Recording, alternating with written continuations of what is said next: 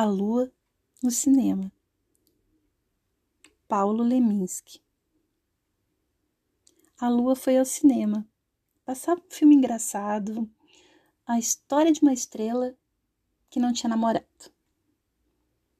Não tinha, porque era apenas uma estrela bem pequena, dessas que, quando apagam, ninguém vai dizer que pena.